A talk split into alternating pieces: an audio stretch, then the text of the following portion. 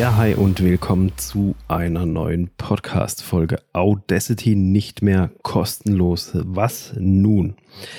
Um was genau geht es in dieser Folge? Weil es gibt im Moment ein bisschen Ungemach in der Audacity-Fraktion sozusagen.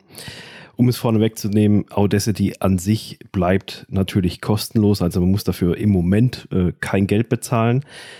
Aber es ist anscheinend ähm, nicht mehr ganz so kostenlos im Sinne von gratis. Und zwar ist der Ungemach, der sich äußert, geht dahin, dass ähm, Audacity wurde ja vor kurzem von einem Unternehmen gekauft.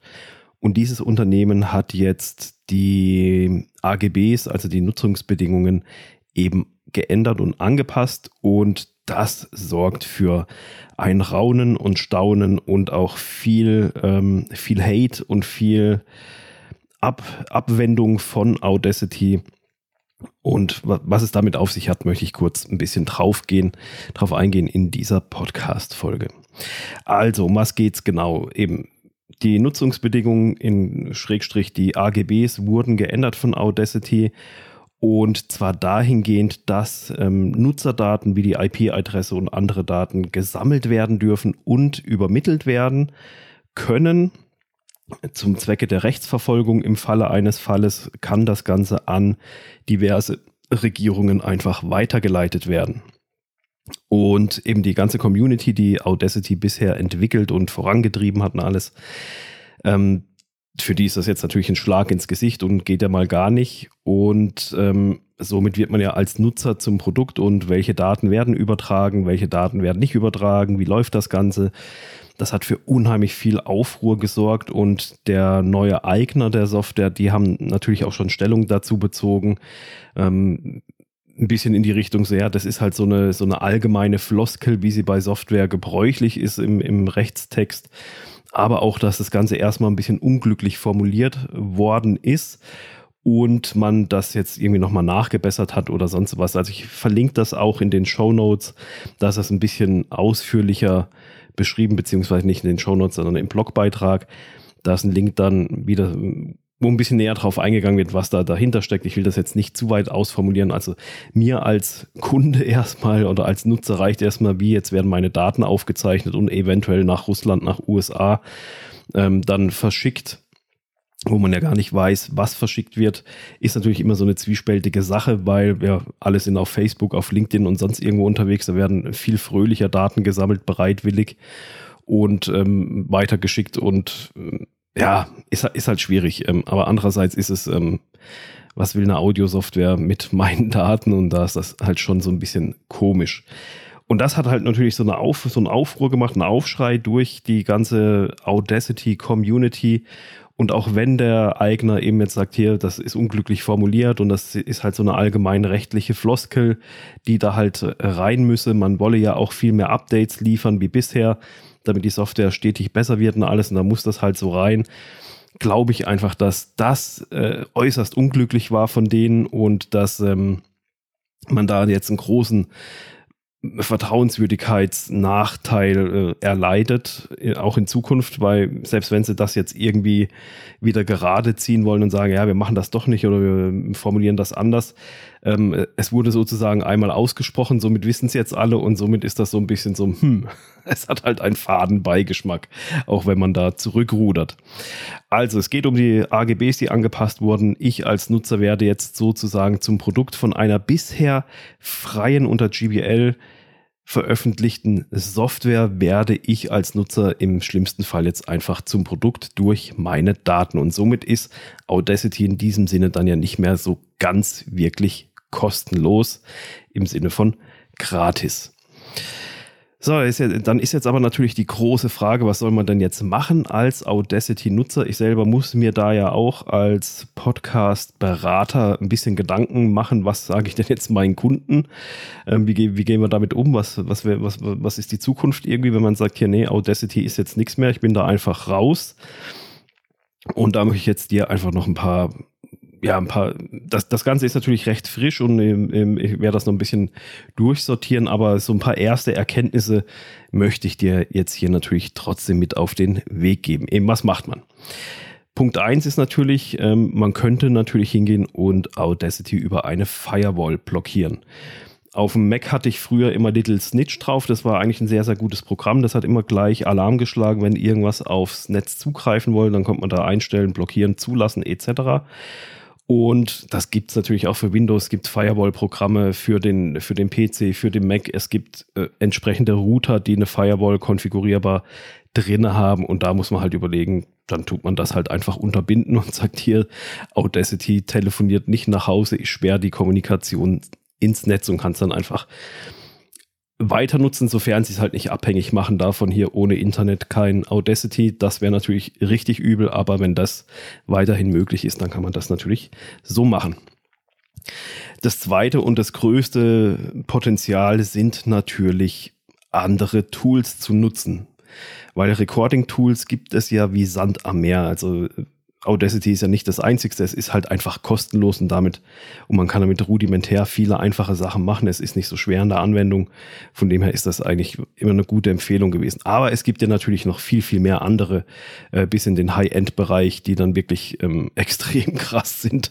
Ähm, gibt es da haufenweise Software-Tools, die man nutzen kann. Für Mac ist es natürlich relativ einfach, weil bei Mac ist GarageBand mit dabei und das ist kostenlos und somit hat man da halt die günstigste Alternative. Es ist sowieso mit dabei beim Betriebssystem und dann kann man das halt auch nutzen. Weiterhin ist ähm, sehr beliebt in der Podcaster-Szene ist Reaper mit Ultraschall. Das Ganze kann man auch erstmal kostenlos testen. Ich weiß jetzt gar nicht mehr, 60 oder 90 Tage. Danach kommt so eine Aufforderung zum, äh, wegen der Lizenz. Die ist auch nicht so teuer. Also es ist eine Einmalzahlung, die man da leisten müsste. Und dann hat man eine Lizenz. Aber man kann, ähm, so unter vorgehaltener Hand, man kann die Lizenzaufforderung ähm, auch einfach wegdrücken. Und dann kann man Reaper weiterhin kostenlos verwenden. Wobei ich natürlich auch sagen muss, wenn es eine coole Software ist, wenn man die dauerhaft verwendet und mit einer einmaligen Zahlung, also es ist kein Abo, da ist es ja auch mehr als fair zu sagen, okay, ich kaufe mir die Lizenz, damit diese Software weiterentwickelt werden wird und halt auch die Entwickler davon leben können. Aber man kann es sozusagen erstmal ausgiebig testen. Es ist am Anfang ein bisschen kompliziert, man muss sich da ein bisschen reinfuchsen.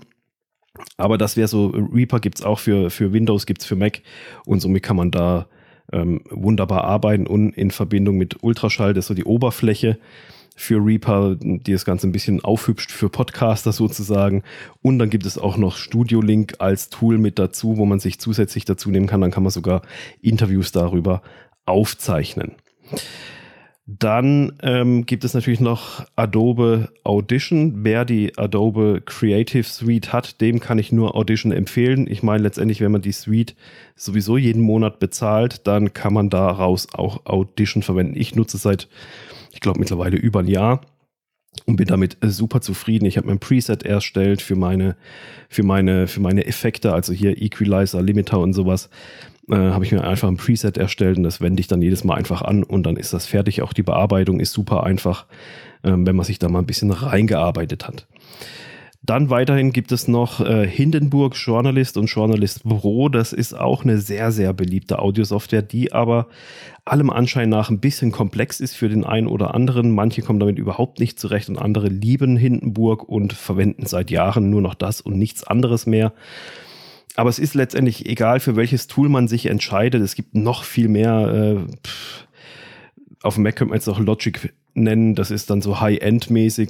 Das ist dann ein bisschen mit Kanonen auf Spatzen geschossen. Dann gibt es von Cubase noch Steinberg, was weiß ich nicht alles. Also es gibt unheimlich viel Audio-Software für, für Podcast-Recording, die aber oftmals dann halt doch auch ähm, zu komplex ist und für viele Leute gar nicht notwendig. Deswegen so GarageBand, Audition, Hindenburg, Reaper. In dieser Region kann man sich ja mal umschauen und ansonsten vielleicht noch ein bisschen bei Google schauen. Also gibt es noch mehr Möglichkeiten letztendlich. Aber es ist bei allen Tools so. Bei Audacity war es ja letztendlich auch so, man muss sich ein bisschen einarbeiten, ein bisschen zurechtfinden, vielleicht mal das ein oder andere YouTube-Video schauen, äh, um zu sehen, wie funktioniert das Ganze da damit man ähm, ja letztendlich damit zurechtkommt. Weiterhin ist natürlich eine Möglichkeit, und das ist auch eine Sache, die ich sehr genau beobachten werde, ja, abwarten, was denn nun aus Audacity wird. Denn die Community rund um Audacity, die, die ganze Entwickler-Community und alle, die es supporten, die haben sich darüber natürlich tierisch aufgeregt, weil es eine freie Software ist Und da wurden jetzt schon äh, Stimmen laut und man überlegt sich, einen sogenannten Fork zu machen. Also basierend auf der freien Software wird eine, äh, wird die Software geforkt. Also es wird eine eigene Software-Edition sozusagen rausgebracht und erstellt, die dann nichts mehr mit der ursprünglichen halt äh, weiterentwickelnden zu tun hat und das dann als ähm, ja weiterhin freie Software zur Verfügung zu stellen. Da darf man natürlich gespannt sein, wie sich die Sache da entwickelt. Also, Audacity hat sich so ein bisschen ja, in die Nesseln gesetzt mit dieser, mit der Anpassung der AGBs, dass man da jetzt äh, Nutzerdaten sammeln möchte und irgendwie zu gewissen Zwecken oder auch Nicht-Zwecken ähm, eventuell nach Russland, nach USA irgendwo hin verschicken kann. Ähm, die Eigner sind jetzt da schon so ein bisschen zurückgerudert und versuchen das jetzt wieder so ein bisschen zu glätten. Das wäre ja notwendig und so schlimm ist es gar nicht. Ähm, aber es hat halt einfach so einen faden Beigeschmack jetzt durch diese Anpassung.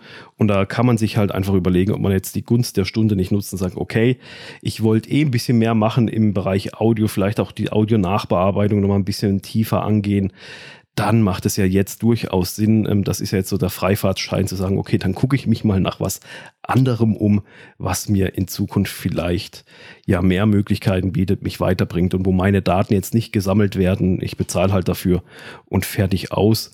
Oder halt wie jetzt GarageBand ist ja nach wie vor umsonst oder Reaper kann man auch dementsprechend dann halt ähm, gratis nutzen. Ja, wenn ich dir dabei helfen soll, deinen eigenen Podcast zu starten oder zu verbessern oder du einfach mal eine, so eine Technik-Session brauchst, wo du sagst, hey, ich hänge hier irgendwie fest oder ich brauche Möglichkeiten, ich brauche Klarheit, dann melde dich einfach bei mir und wir hocken uns einfach mal eine Stunde zusammen. Ähm, dass wir da schauen können, wie und was, wo dein Engpass ist im Bereich Podcasting, was es zum Beispiel alles für Monetarisierungsmöglichkeiten gibt, was es für Möglichkeiten gibt, deinen Podcast noch bekannter zu machen. Findest ja eh schon hier viele Informationen in meinem Podcast, aber wenn du sagst, hey, nee, ich will das mal so one-to-one, -one, einfach mal so eine intensive Stunde ähm, Druckbetankung bekommen, was es so generell für Möglichkeiten gibt, dann melde dich sehr, sehr gerne bei mir per E-Mail, am besten an dominik at podcast-machen.com und dann tauschen wir uns da schnell aus und alles und dann hocken wir uns da mal ja, virtuell zusammen. Also, die Welt geht nicht unter mit ähm, Audacity, nur weil die jetzt meinen Daten zusammen. Es gibt einen Haufen an anderen Möglichkeiten, bis hin dazu, dass die Community rund um Audacity sagt, okay, dann entwickeln wir halt eine eigene Version weiter, die weiterhin kostenlos ist und äh, keine Daten sammelt. Schauen wir mal, wohin die Reise geht. Es bleibt spannend. Bis zur nächsten Woche. Ciao.